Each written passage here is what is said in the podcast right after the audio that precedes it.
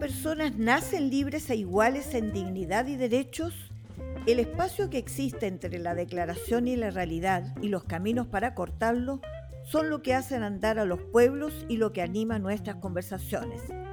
Mi nombre es Nikki Cardoch. Y yo soy Clarisa Hardy. Y esto es Entre Iguales, un podcast producido por el Instituto Igualdad y patrocinado por la Fundación Friedrich Hebert. Un nuevo capítulo de nuestro podcast Entre Iguales este luminoso 10 de agosto. ¿Verdad, Nikki? Hola, ¿cómo estás? Hola Clarisa, bien y tú. Sí, un lindo día nos toca este miércoles 10 de agosto para empezar un nuevo capítulo. Eh, Nikki, estamos a 25 días del plebiscito y uno podría decir que ya en la recta decisiva de la campaña. Así eh, es, nos queda muy poco para el 4 de septiembre. Así es, y acaba además de llegarnos la última encuesta Data Influye, en que si bien nos está dando el rechazo todavía arriba del apruebo, la verdad es que la distancia disminuye y el apruebo está eh, creciendo. Yo, por lo menos, Niki, lo atribuyo a que ya se dio inicio a la franja electoral y al despliegue de las campañas. Y bueno, tú eres responsable por el Partido Socialista en el comando del apruebo. Supongo que estás totalmente dedicada a esta tarea y con muchas horas de trabajo diario. ¿Sabes qué? No puedo dejar de decir que a diferencia de la campaña del rechazo, que si uno mira los datos del CELVEL tiene una cantidad enorme de recursos, la campaña de la prueba en la que tú estás muy activa es pura solidaridad y movilización por convicción. Así es, la campaña ya se encuentra totalmente desplegada. Hemos empezado a ver cómo se acorta la distancia entre las dos opciones, eh, sobre todo viendo que todos los movimientos, partidos políticos, adherentes de la prueba están completamente volcados a las calles, porque esta campaña, a diferencia de otras, es una campaña bien difícil, porque acá no estamos defendiendo un candidato o candidata, sino que estamos defendiendo ideas puestas en esta propuesta constitucional eh, que ha sido difícil de, poder dialogar muchas veces, eh, lamentablemente con estos eh, mitos, falsedades que se han instalado fuertemente en la sociedad chilena a propósito de la propuesta de nueva constitución. La franja comenzó, es una franja que incluye a todos los partidos y movimientos que están dentro del apruebo. Ahí el Partido Socialista también tiene sus pequeños segundos dentro de esta franja. Em, y que yo creo que básicamente ha generado la, percepción de que nosotros, nuestra franja, eh, y en general las franjas de la prueba, son franjas que se dedican mucho a informar. Estamos tocando además temas fundamentales, pero siempre informando sobre qué artículo tocan, sobre qué temática están abordando, porque está el nivel de la desinformación y mentira que se ha instalado en este debate tan polarizado que nuestra tarea primera es informar. Por eso yo creo que el mejor material de campaña ha sido, y lo hemos visto en territorio, en todas las regiones, incluso en el exterior, eh, el mejor material de campaña ha sido la propuesta de nueva constitución. El libro. El, propio libro, sí. Oye, y, aprovecho eh, de, de, relacionar lo que tú estás comentando, Niki, sobre esta confusión que reina en la ciudadanía más que desinformación, porque hoy día la información está prosperando, por las tergiversaciones, dudas que se levantan por las polémicas frente a determinados artículos, ciertas confusiones, el hecho que en muchos paneles van eh, eh, miembros de, digamos, ex convencionales que respecto a un mismo artículo opinan distinto. Entonces, haciéndonos cargo eh, yo creo de manera responsable, los distintos eh, partidos que están por el apruebo, finalmente han tenido que asumir que sin tocar el contenido, el espíritu, el cuerpo grueso del texto constitucional, sobre todo en materia de derechos sociales, profundización democrática, participación ciudadana, que son las grandes novedades y los grandes aportes de este nuevo texto, eh, ha habido que convenir que en este escenario que tú misma has descrito, eh, va a haber que hacer un esfuerzo por no solo explicar, sino que también buscar acuerdos en los distintos apruebos. Como dices, en la franja hay distintas miradas en torno del apruebo, de buscar lo que se podría llamar los mínimos comunes de perfeccionamiento a este texto constitucional que reduzcan la desconfianza, que reduzcan las dudas, que reduzca la confusión que existe hoy día en el ciudadano que va a ir eh, a, votar. Eh, y sí, estamos, eh, en el pasado pensábamos que era simplemente una papeleta por apruebo o rechazo, y hoy en día estamos embarcados en esta discusión frente a la ofensiva de un rechazo que le dice la ciudadanía, por ejemplo, que va a aprobar para reformar. Y uno se pregunta, ¿reformar qué? Desde el rechazo. Sí, eso, eso ha sido una, un debate que al menos durante estos días se ha tomado acá la, agenda pública. Y yo te quiero decir que también es un debate que se instó desde el mismo presidente de la República. Hoy día yo creo que en términos de lo central, de lo estructurante de la propuesta de nueva constitución, eh, de todos los sectores que estamos eh, adheridos en esta campaña del apruebo, no hay duda. Nosotros creemos que el texto de propuesta constitucional es un texto que necesita aprobarse porque es el punto de inicio eh, para futuras transformaciones más importantes desde, desde la sociedad chilena. Sin embargo, yo creo que sin duda hay algunas temáticas y algunas áreas donde es necesario comprometer los apoyos de reformas eh, en un amplio espectro que todos los partidos políticos, movimientos hoy día adherentes al, gobierno em, estén de acuerdo con estos mínimos comunes, como dices tú, que solo traen eh, mejora a la propuesta constitucional, no son, no son temáticas que vayan a cambiar la centralidad del texto o que vayan en contra de lo que ha determinado la soberanía popular respecto a las definiciones que tomó la, Convención Constitucional, sino que se trata de mejoras que también son mejoras que hacen harto sentido eh, a las personas mayoritariamente. Cuando nosotros hemos conversado haciendo campaña, estando con distintas mujeres, hombres, jóvenes, eh, conversando esta propuesta de nueva constitución, hay ciertas temáticas que necesitan eh, o ser aclaradas de otra forma o ser abordadas con otros conceptos, pero que en lo central estamos todos de acuerdo y yo creo que fue desde el mismo presidente de la República que, instó esta, esta, esta propuesta de acuerdo de reformas y yo creo que es lo que se viene ya dentro de las próximas horas como un acuerdo inminente de todos los partidos del oficialismo. De todas formas, creo que esto solo va a ayudar a poner más certezas eh, en el lado del apruebo, eh, a diferencia de lo que ha intentado poner el, el, el, el, sector de, que está por el rechazo, que es a poner como la incertidumbre dentro de nuestro mundo cuando el apruebo tiene una carta, un camino ya trazado que es bastante claro y que, da, y que debería dar mucha seguridad a las personas que se van a enfrentar al voto este 4 de septiembre tenemos ya tema definido para el próximo podcast, Nikki, que va a ser cuáles son estos mínimos comunes.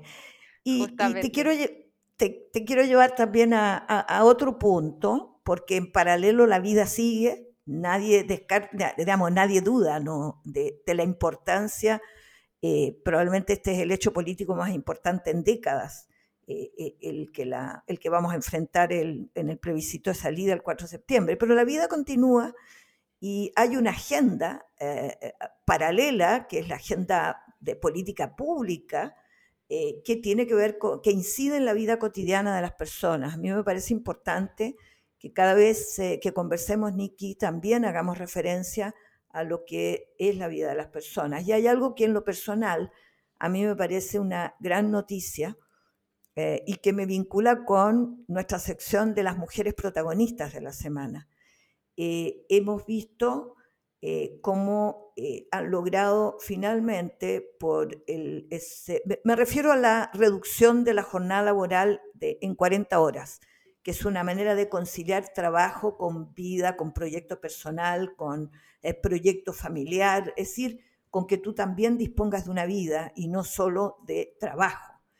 Y eh, en ese sentido me parece que la mujer de la semana es la ministra del Trabajo, no solo porque le ha tocado eh, liderar esta agenda de reducción de la jornada laboral, sino que ha logrado algo que es muy importante y que es lo que es una señal de cómo debiera la sociedad caminar hacia futuro, que es dialogando. Ella logró persuadir con este tipo de iniciativas y con estos encuentros y diálogos al, tanto a los representantes, a las distintas centrales eh, de trabajadores, sindicatos, como a los gremios empresariales. Yo por eso digo, Janet eh, Jara es para mí la protagonista de esta semana. Muy bien. Hay muy un gran valor la ministra del Trabajo que, como dices tú, ha avanzado en esta propuesta transformadora para la vida de muchos chilenos y chilenas. Yo, por mi lado, quisiera destacar eh, a una chilena en el extranjero, eh, a una figura bastante importante a nivel mundial.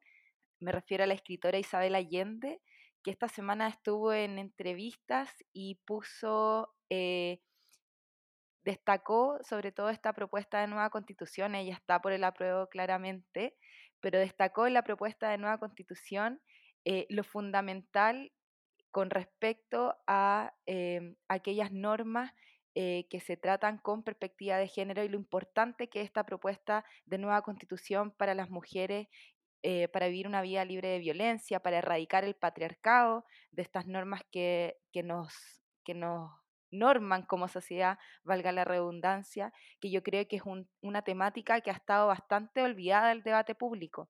Esta convención constitucional la primera en el mundo siendo paritaria. Creo que en gran parte de eso se reflejó eh, el texto final que nos lleva, nos, nos deja eh, en los capítulos de sistema democrático, de régimen político, sistema judicial y derechos fundamentales, eh, nos concentran varios artículos con perspectiva de género y que se consolidan en, una nueva, en un nuevo pacto social que yo creo que sin duda va a cambiar de manera concreta, en caso de aprobarse esta propuesta constitucional, eh, de manera concreta la vida de las chilenas en todo el territorio. Así que lo quería destacar porque es un, de verdad que es una temática que, que ha estado como en, en, un en una segunda línea del debate eh, de apruebo o rechazo de esta nueva constitución y creo que es muy valorable que una figura como Isabel Allende lo tome y lo ponga al centro de su reflexión. Eh, aclaremos, Nikki, Isabel Allende, la escritora. La escritora, la escritora. Creo que lo dije, pero la escritora y no, hay, hay, tenemos también a una gran senadora de la República acá, eh, llamada el mismo nombre, pero es la escritora. Sí, oye, y, yo conecto y, porque nos van a faltar siempre, uno queda en deuda con las mujeres que quisiera mencionar como protagonistas de la semana.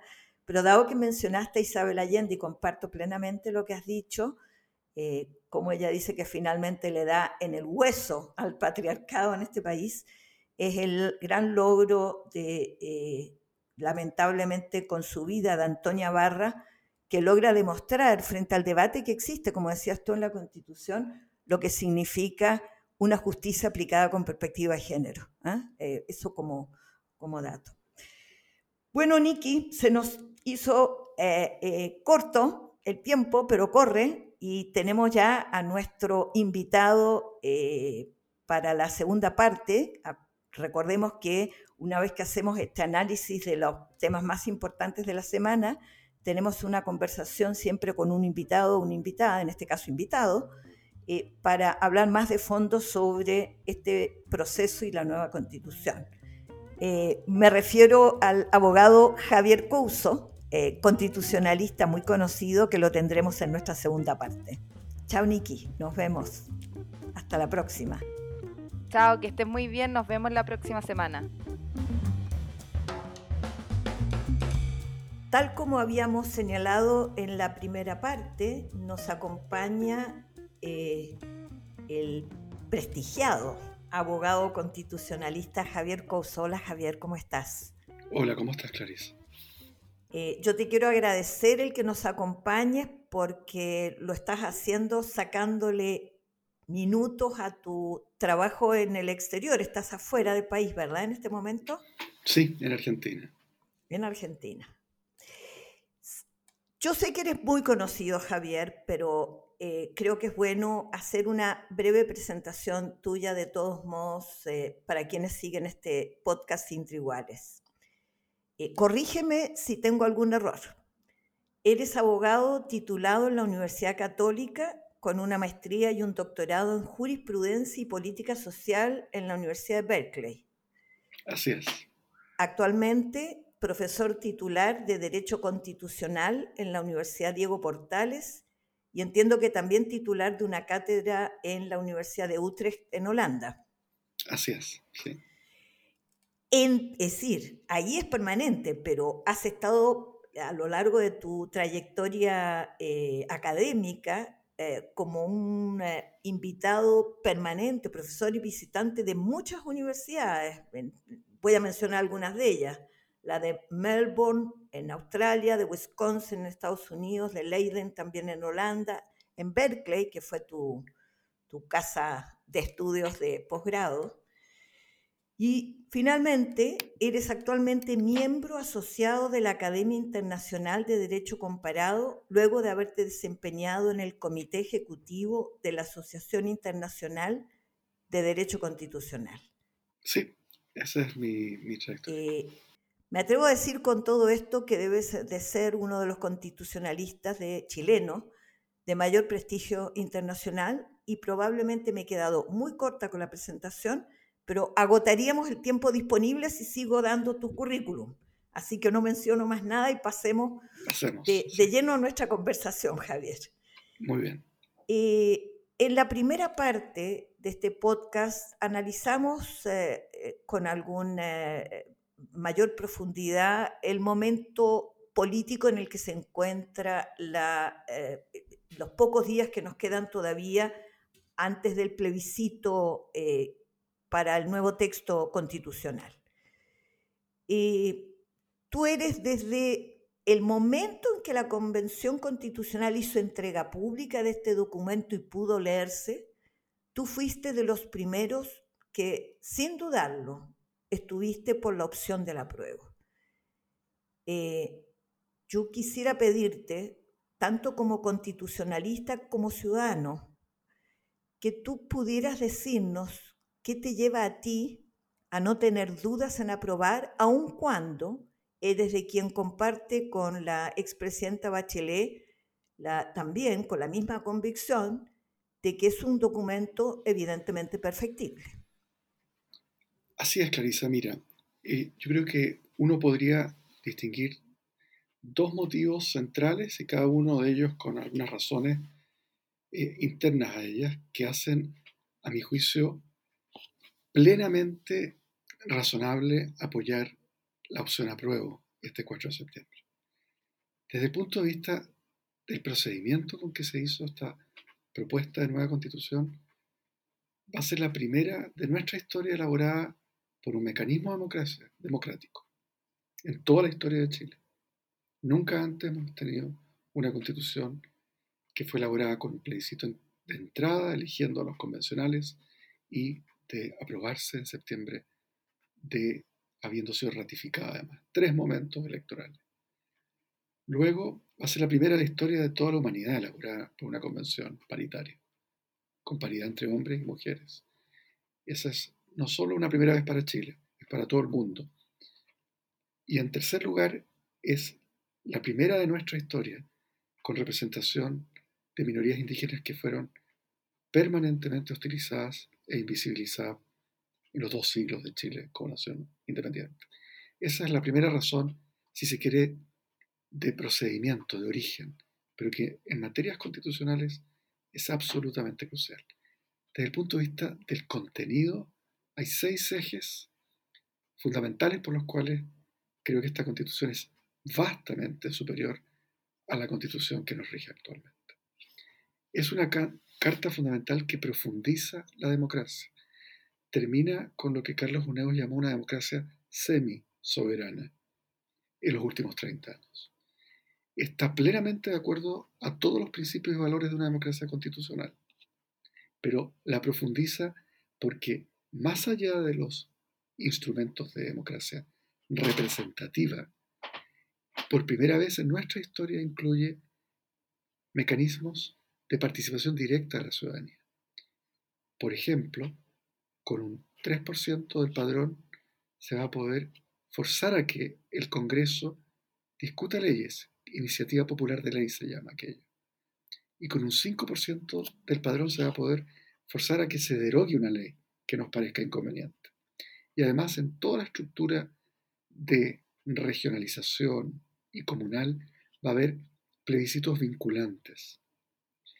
Entonces, el primer punto central es que profundiza nuestra democracia.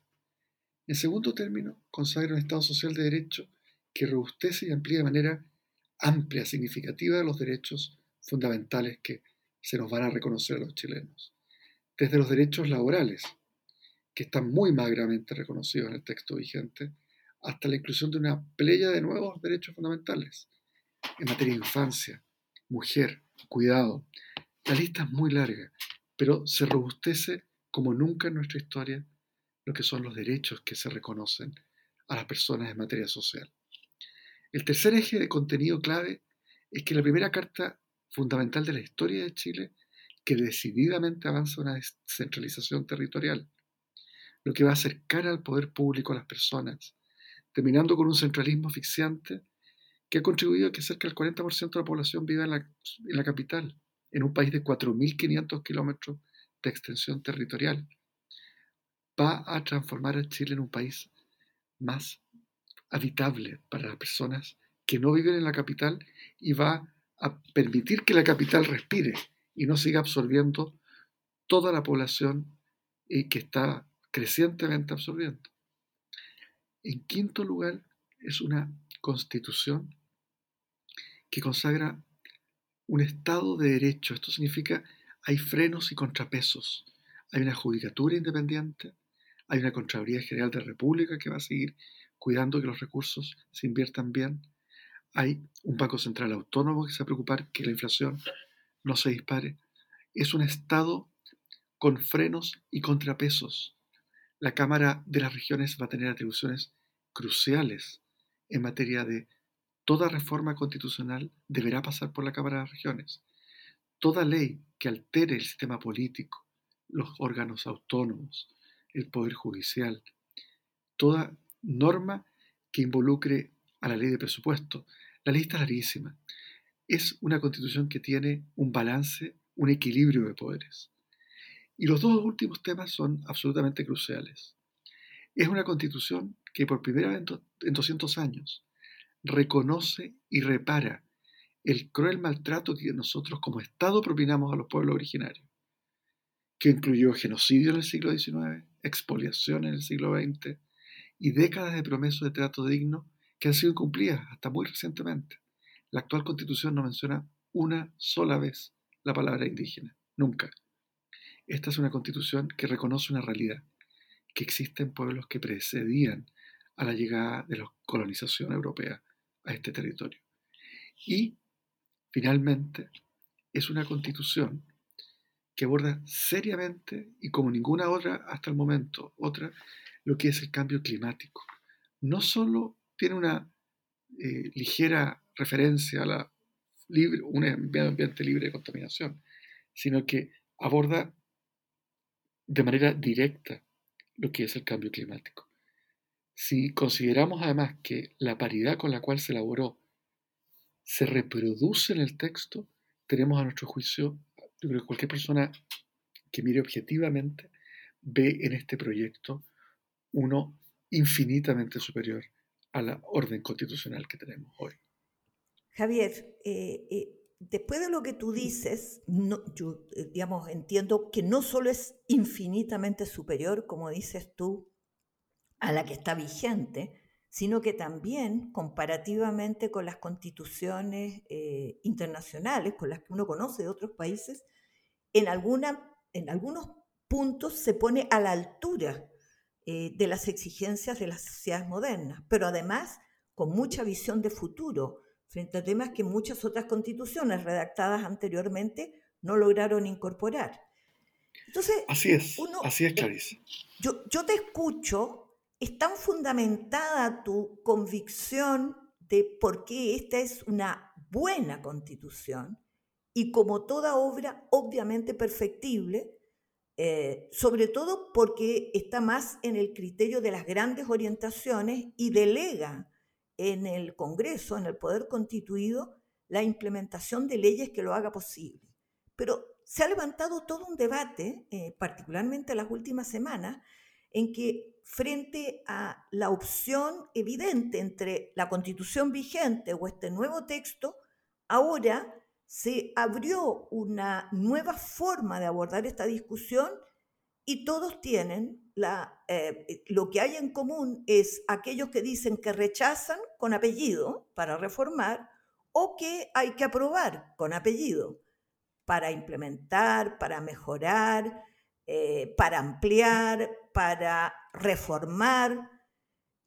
En suma, eh, lo que está hoy día en la discusión es que tenemos un proyecto constitucional, una propuesta que a ti te parece que tiene todos los méritos para ser aprobada, pero simultáneamente ha sido apelada por las desconfianzas que hay en la ciudadanía, eh, por las dudas, por las confusiones, eh, por los distintos motivos que han llevado a las personas a mirar con alguna sospecha esta nueva constitución, hay una culminación o el, presidente de la República incluso ha instado a las fuerzas políticas del apruebo a tratar de encontrar mínimos comunes para que aprobando esta constitución se le dé respuesta a las inquietudes ciudadanas de aquellos aspectos que se pueden perfeccionar.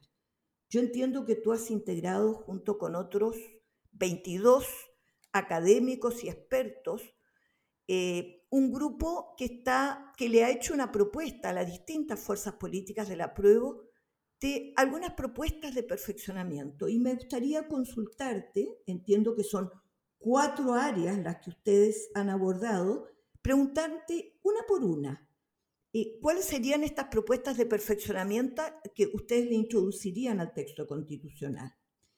Eh, entiendo que sin violentar para nada lo que tú has mencionado es el cuerpo sustantivo del texto constitucional. Absolutamente, Clarisa. Lo primero que ustedes abordan es sobre los sistemas de justicia. ¿Qué es lo que proponen y por qué lo proponen? Nosotros, una palabra previa muy breve.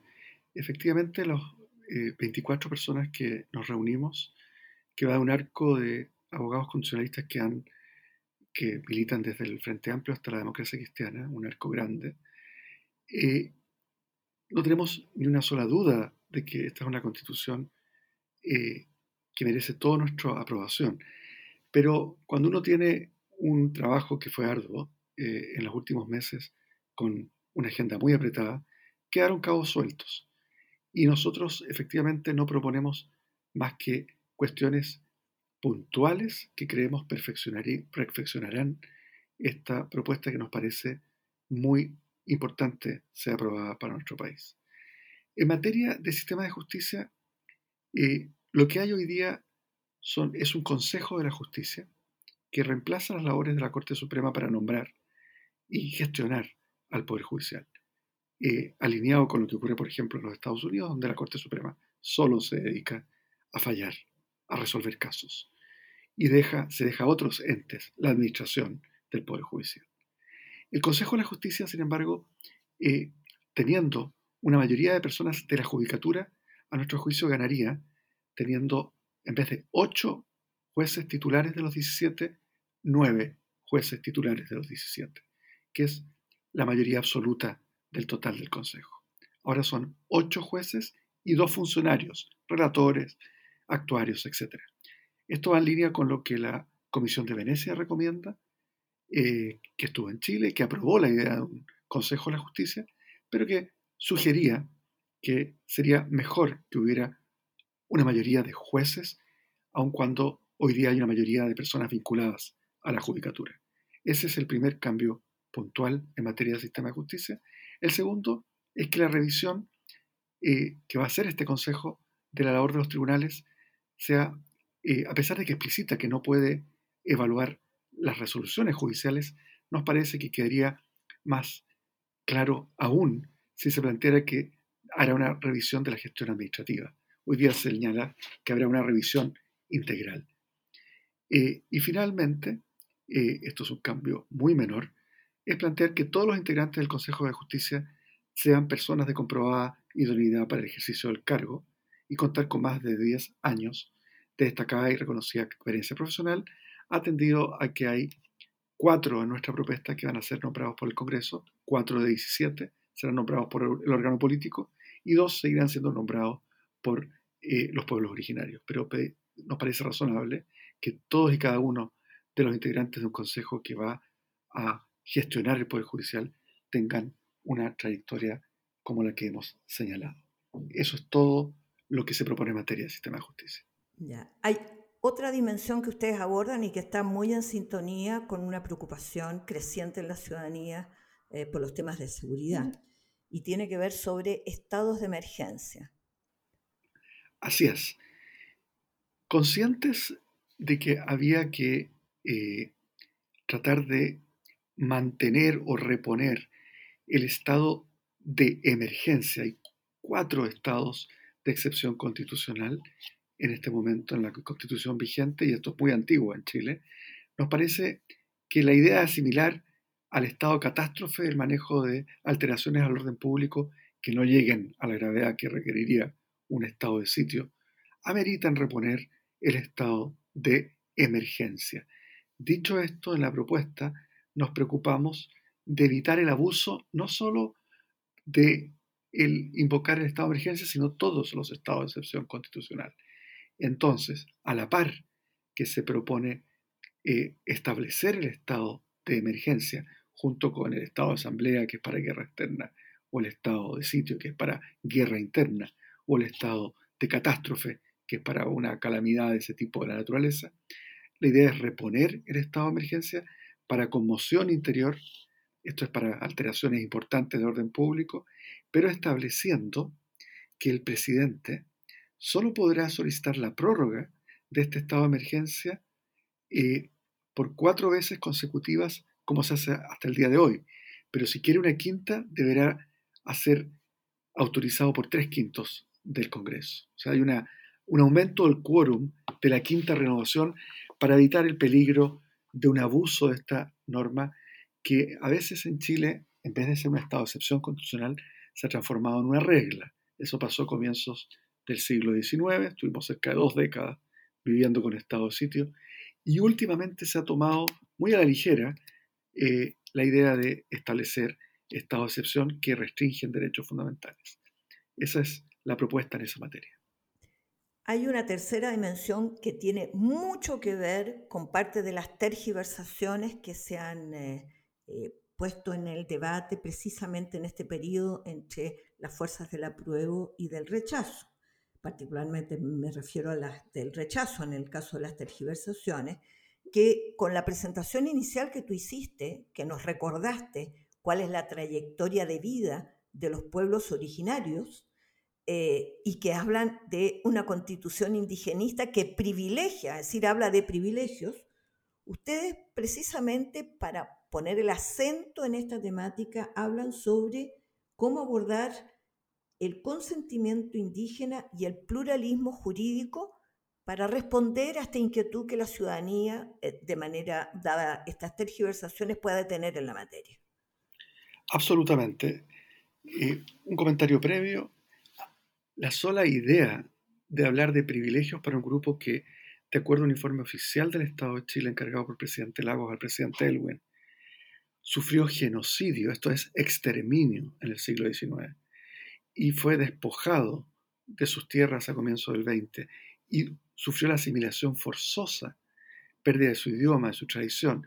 Hablar que estas medidas reparatorias de reconocimiento o de restitución que plantean una condición fueran privilegios es una ofensa a la razón, a nuestro juicio.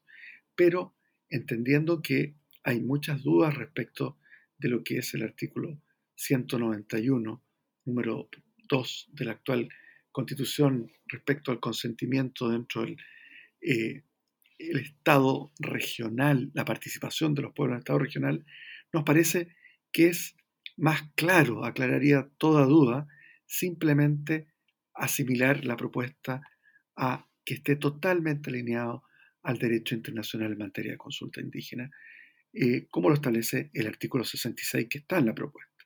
Entonces, de esa manera, proponemos que la redacción de este artículo 191, que ha llevado a muchos a, de manera eh, abiertamente falsa, señalar que se requeriría el consentimiento indígena, por ejemplo, para reformar la Constitución, despejaríamos eh, toda duda, creemos, que se plantea desde ya que tratándose de pueblos y naciones indígenas deberán ser consultados en aquellas materias o asuntos que los afecten, conforme a lo dispuesto por el artículo 66 del propio proyecto de nueva constitución. A nuestro juicio eso zanja completamente lo del, de la consulta indígena, que por lo demás ya es ley vigente en Chile, porque el 169 de la OIT está vigente, un tratado que Chile soberanamente firmó. Además, y esto para precisar lo que es la justicia indígena, como hay muchas dudas, a pesar de que esto está entregado a la ley, perfectamente la ley, iba a hacer lo que nosotros estamos proponiendo que se deje establecido en la Constitución para mayor tranquilidad de todo el mundo. Se establece que en materia de justicia indígena, estos tribunales indígenas, solo podrán conocer conflictos entre personas que pertenezcan a un mismo pueblo.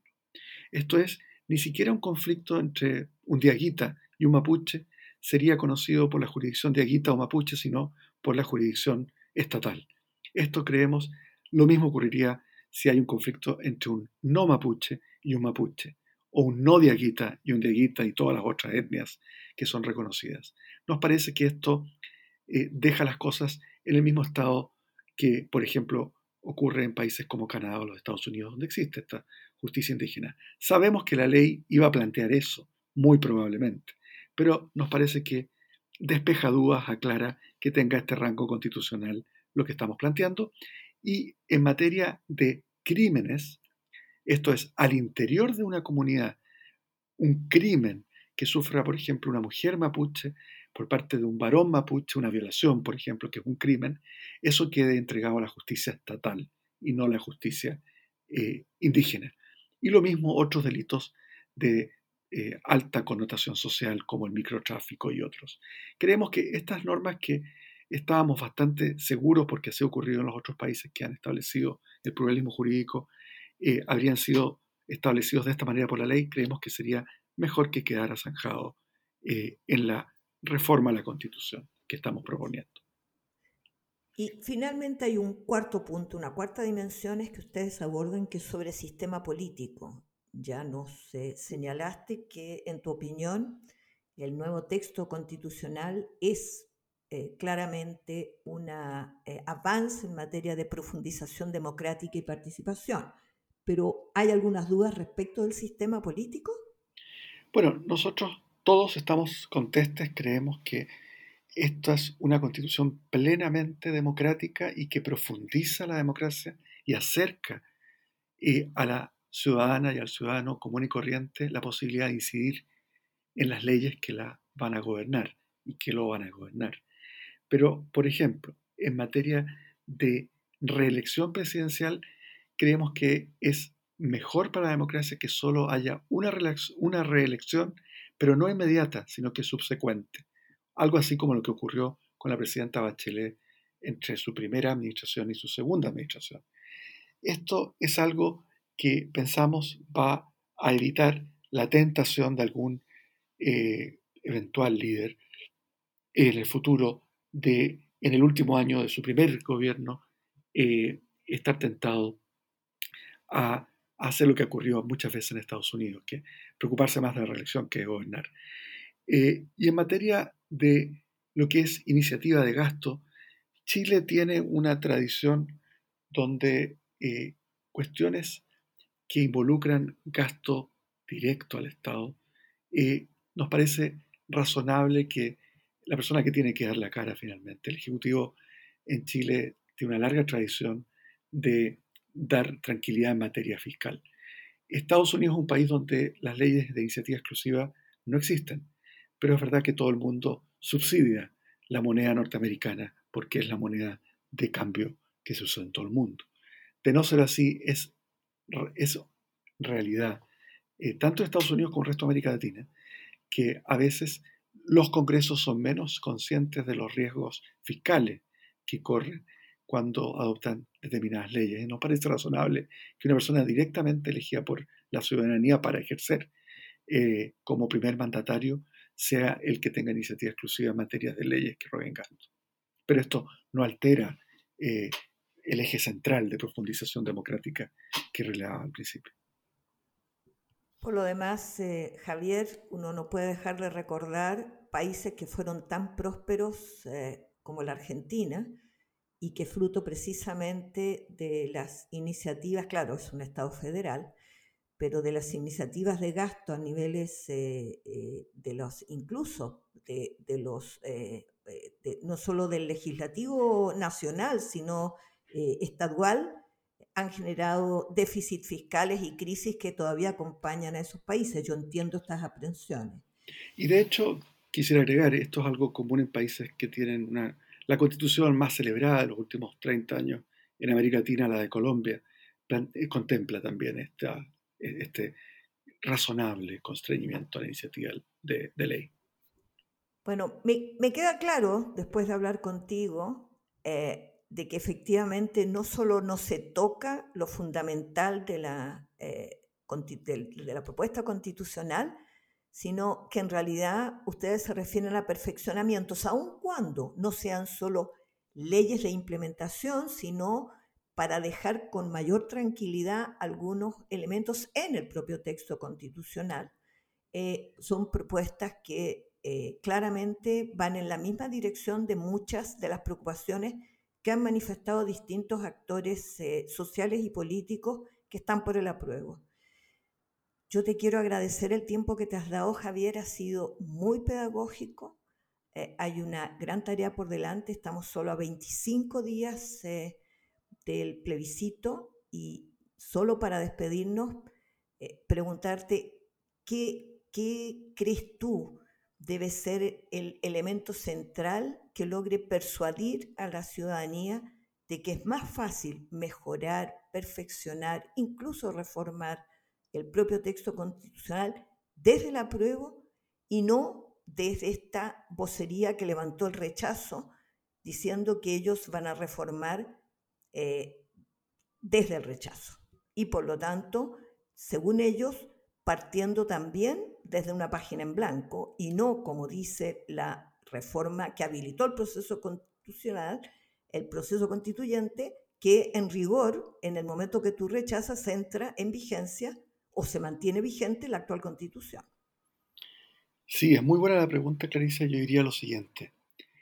A diferencia de los grupos que están invitando a rechazar para hacer una nueva constitución, este grupo transversal de 24 constitucionalistas que van desde el Frente Amplio hasta la democracia cristiana, pasando por todos los partidos de la ex concertación eh, y de la nueva mayoría, han planteado un articulado concreto de propuestas de reforma.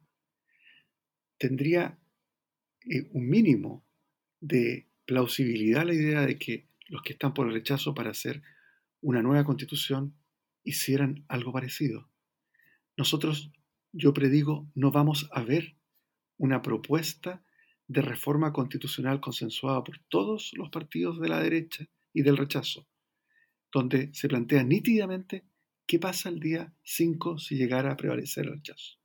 Lo que vemos son vaguedades, eh, confusiones, algunos grupos que dicen que quieren mantener la constitución como los republicanos, otros que dicen que quieren una nueva pero prefieren que la haga tal vez el Congreso o un grupo de expertos, o que quieren que tenga tales y cuales restricciones. No hemos visto una configuración clara de cuál es el escenario con el cual se están comprometiendo. Nosotros creemos que este ejercicio que hemos hecho demuestra que las fuerzas de la prueba tenemos capacidad de articular rápidamente reformas sensatas que mejoran un proyecto que estamos convencidos va a abrir las posibilidades de que Chile inicie por fin una democracia sin ataduras que permita hacer transformaciones que todo el país viene pidiendo hace demasiado tiempo. Con estas palabras finales nos despedimos porque creo que ha sido una de las eh, conversaciones más pedagógicas eh, que hemos sostenido en el podcast. Yo te agradezco mucho la dedicación de tiempo y espero que nos veamos pronto nuevamente. Muchas gracias, Clarice. Las opiniones vertidas en este podcast no representan necesariamente a la Fundación Friedrich Ebert.